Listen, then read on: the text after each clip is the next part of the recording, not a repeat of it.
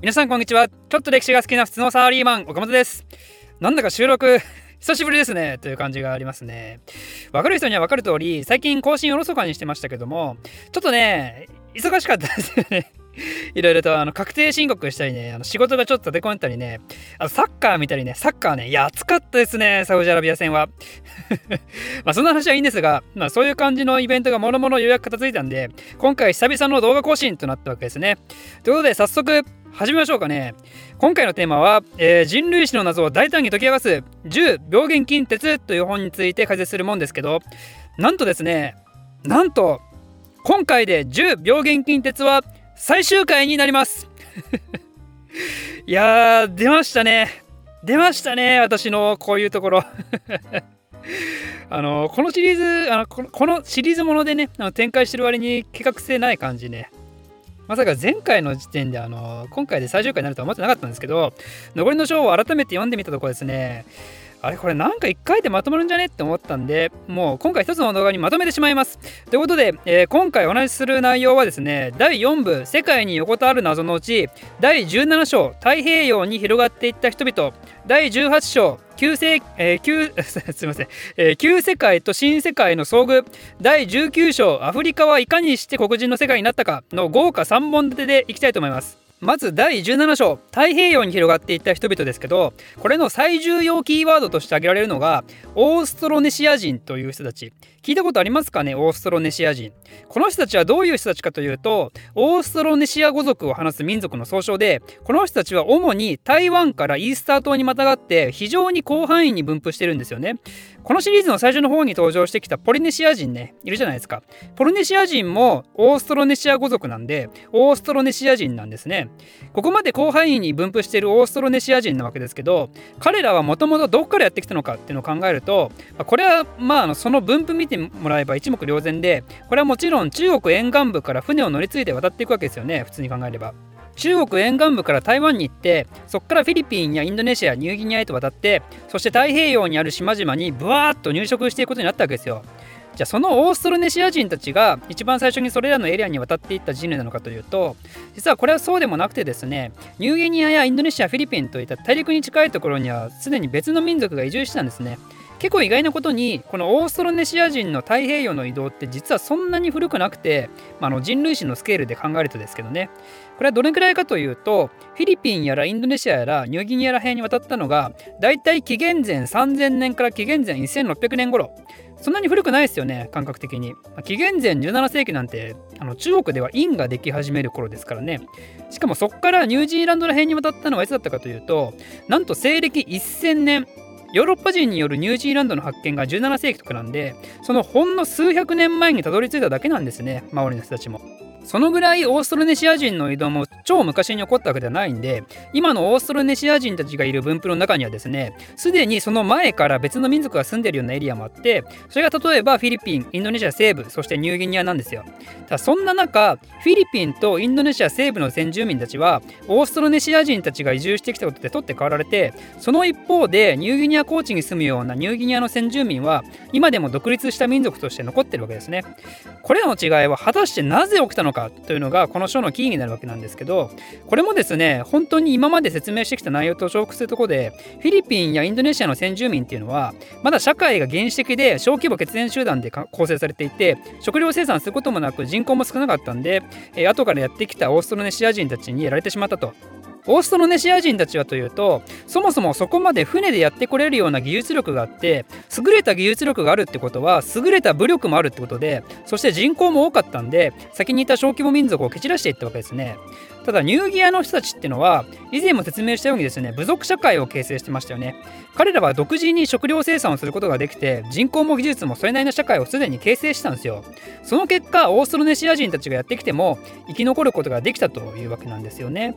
つまりここまで話を聞いて思った方もいるかもしれないですけどこのようにすでに人がいる場所に侵略をしていってその人たちを駆逐したような歴史があるのって決して白人だけじゃないんですよね。白人が南北アメリカ先住民をズタズタのボロボロにしたのは間違いないですけどでもそれと同じような話はですね実は歴史上世界中いろいろな場所で起きてきたわけですよ。その一つの例が今回のオーストルネシア人たちによる東南アジア一部の征服活動だったんですね。ちなみにそのオーストロネシア人たちがやってきたのは中国沿岸部がスタート地点なわけですけど皮肉なことにですねこのエリアにはすでにオーストロネシア人たちは存在しなくてそれはなぜかというと今度は中国北部の方からシナチベット語族の人たちがやってきたから。つまり後の中華世界を形成していく人たちですね。これぞまさに諸行無常。諸行無常の響きありって感じで、えー、それでは次の章について説明をしていきます、えー、次の章は18章の旧世界と新世界の遭遇ですね。これはまさに白人社会が南北アメリカ社会がぶつかって、えー、なぜ白人社会が勝てたのかって話になります。これね これもずっと話してきてるんで、もう正直もう飛ばしていいような気がするんですけど、あの、アタワルパが捕まった時の話ね、この時と基本的に全く同じ話なんで、白人社会はアメリカ社会よりも高度な人間社会を持っていて、技術を持っていて、武器を持っていて、そして病気に対する免疫を持っていて、それらのおかげで容易な北米支配を完了させることができたと。その究極的な要因としてあるのが、やはり食料生産を早く始めることができたからってことと、様々な大型哺乳類動物の家畜化に成功したからってことになりますね。食料業生産が安定的になると人口が増えて農業に従事しない人が出てきて社会が発展して文字が生まれて技術が生まれてそして複数の社会が交流することでさらにそれが発展してでさらに運がいいことにユーラシア横長の地形をしていたことで大陸全体で環境の変化が少なくて社会同士の交流がとてもスムーズに行えたってわけですよ。という感じでまさに勝利のスパイラル方式がユーラシアにあったというわけですね。えー、続いて 最後の章、えー、もう最後の章に突入してしまいますけど最後の章はアフリカですね。アフリカはいかにして黒人の世界になったか。アフリカといえばですね皆さん黒人の大陸と普通思うじゃないですか。そのあれですよあの南アフリカとかは白人もいっぱいいますけどあれは植民地時代の影響でそのアフリカにもともと住んでいる人たちのことを考えてほしいんですけどそしたらみんな黒人だろうと思いますよね普通。アフリカは黒人が先住民で白人が後から私利私欲のためにやってきてアフリカ大陸は奴隷貿易と帝国主義っていう負の歴史の象徴であるみたいなねそういうイメージを持たれている方多いですよね。これはね、まあ、なんと違うんですよね。まあ、違うって言ったらちょっと語弊がありますけど、まあ、ちょっとそのイメージ通りでないと。アメリカはそもそも多民族、多人種大陸で、黒人だけの大陸ではないんですよ、もともと。まあ、人種の考え方っていうのは多分捉え方によって変わるんで、ここで言う黒人っていうのは一般的なネグロイドであると考えてください。で、アフリカ多人種話の話の分かりやすいところだと、地中海にも近い北アフリカのエリアはまあ簡単ですね。ここはですね、人種的に言うと白人ですよね。まあ、白くはないけどね。白くはないけど、いわゆる白人のヨーロッパ人と同じくコーカソイドなわけですよ。まあ、地中海世界ですからね、ここはもともとローマ帝国内なわけですから、だからまあこれは分かりやすいですと。で、じゃあ他のエリアにはどういう人たちがいるのかというと、ピグミーって呼ばれる人たち、人種学的にはネグリロって呼ばれる人たちですね。あとはコイザン人種って呼ばれる人たち。まあ、めっちゃドマイナーですけどね、この2つの人種の人たちはね。あの私、過去に人種について取り上げた動画があるんですけど、それでは世界4大人種として、コーカソイド、ネグロイド、オーストラロイド、モンゴロイドを挙げたわけですけど、ピグミーとコイさんはどこにいるんだよって話ですよね。これはですね、ピグミーはどうもオーストラロイドの一種で、コイさん人種はね、もうちょっと謎です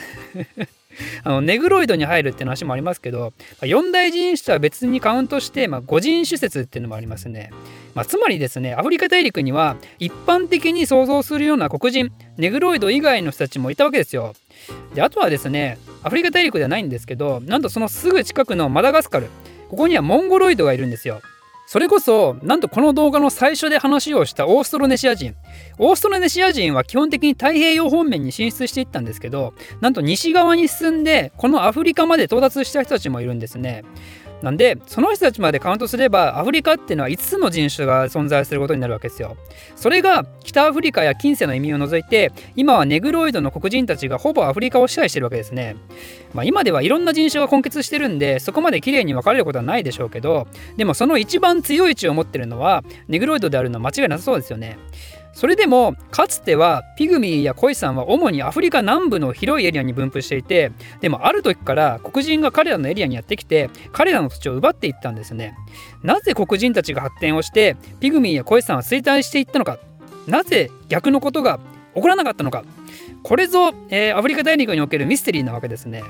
でこれの理由も結局黒人たちが食料生産をしていた一方でピグミーやコイさんは狩猟採集民にとどまっていたからっていうのが根本要因なんですね。アフリカ大陸における食料生産するに恵まれた土地つまり栽培可能な野生植物が多くあった地域にいたのが黒人がもともと住んでいたエリアでアフリカ南部はそうではなかったわけですよ。なんでそれで人口を増やして社会を発展させた黒人たちが新たな土地を求めて南下してそこにいた小規模血縁集団のピグミーやコイさんを追い払ったっていうのが、えー、ミステリーな真相なわけですね。ということでいかがでしたでしょうか？えー、ここまで説明してきて世界どのエリアにおいてもある人種が発展していった背景にはですねとてつもなく強い普遍性があるってことが分かっていただけたかと思います。だってもはやずっと同じ話ですもんねこれね。もう聞いてて飽きるよね。正直ね。聞いてて飽きるぐらい同じ話が世界中いろんなところで起きてたわけですよ。それこそがまさに人類の歴史。えー、なぜユーラシアが他の大陸より優位性を持つことができたのか。それはたまたま気候であったり大陸の形や大きさであったりそういうのがたまたま恵まれていたから優位性を持ってたわけですよ。アボリジニが白人たちによって追いやられた一方でなぜニューギニア先住民は独立した社会を持ちたかこれはたまたまニューギニアの場所がオーストラリアより恵まれていたからでつまり人類は1万3000年前にたどり着いて居住を始めた場所が他の場所に比べてたまたま恵まれていたか恵まれていなかったかそのたまたまがその後の現代に至るまでの運命を全て決めたわけですね。ということで、えー、最後の方はちょっとかなりはしょり気味でしたけど以上をもって今回の10病原菌鉄は終わりにしたいと思います。今回もですね、えー、ご意見ご感想バシバシお待ちしてます。最近あの忙しくて返信できてませんが、えー、コメントは全てありがたく読まさせてもらってます、えー、ちなみにこのテーマは基本的にあの本の内容を紹介するのが意図としてありますんであの私的な考えは極力入らないようにしてます。そこはご理解いただけると助かります。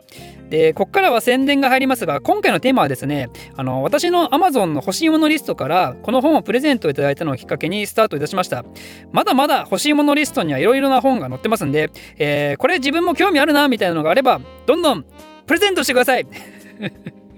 えー、その他、えー、金銭的にサポートいただけるチャンネルメンバーも募集しています。こちらでいただいたお金もですね、基本的にあの書籍購入費用に充ててますんで、メンバーが増えれば増えるほど、テーマの候補も増えるということで、えー、ぜひこちらもよろしくお願いします。あと最後にですね、えー、ポッドキャストで聞いていただいている皆様、ぜひですね、Apple Podcast でこちらのチャンネルレビューをお願いします。ちょっとポッドキャストももう少し伸びると嬉しいなと最近思っていて、そのためにもまずレビューをですね、レビューの星5をですね お願いしたく、あの、Spotify ではレビューできない感じなんで、普段 Apple Podcast で聞いてない方も、ぜひ Apple Podcast の方から、岡本の歴史実況中継を検索いただいて、レビューとコメントお待ちしてます。ということで、今回のテーマは以上です。この動画を面白いためになると思っていただいた方はコメントもしくは「ハッシュタグおかりき」でツイートしましょう高評価とチャンネル登録もお待ちしてますではまた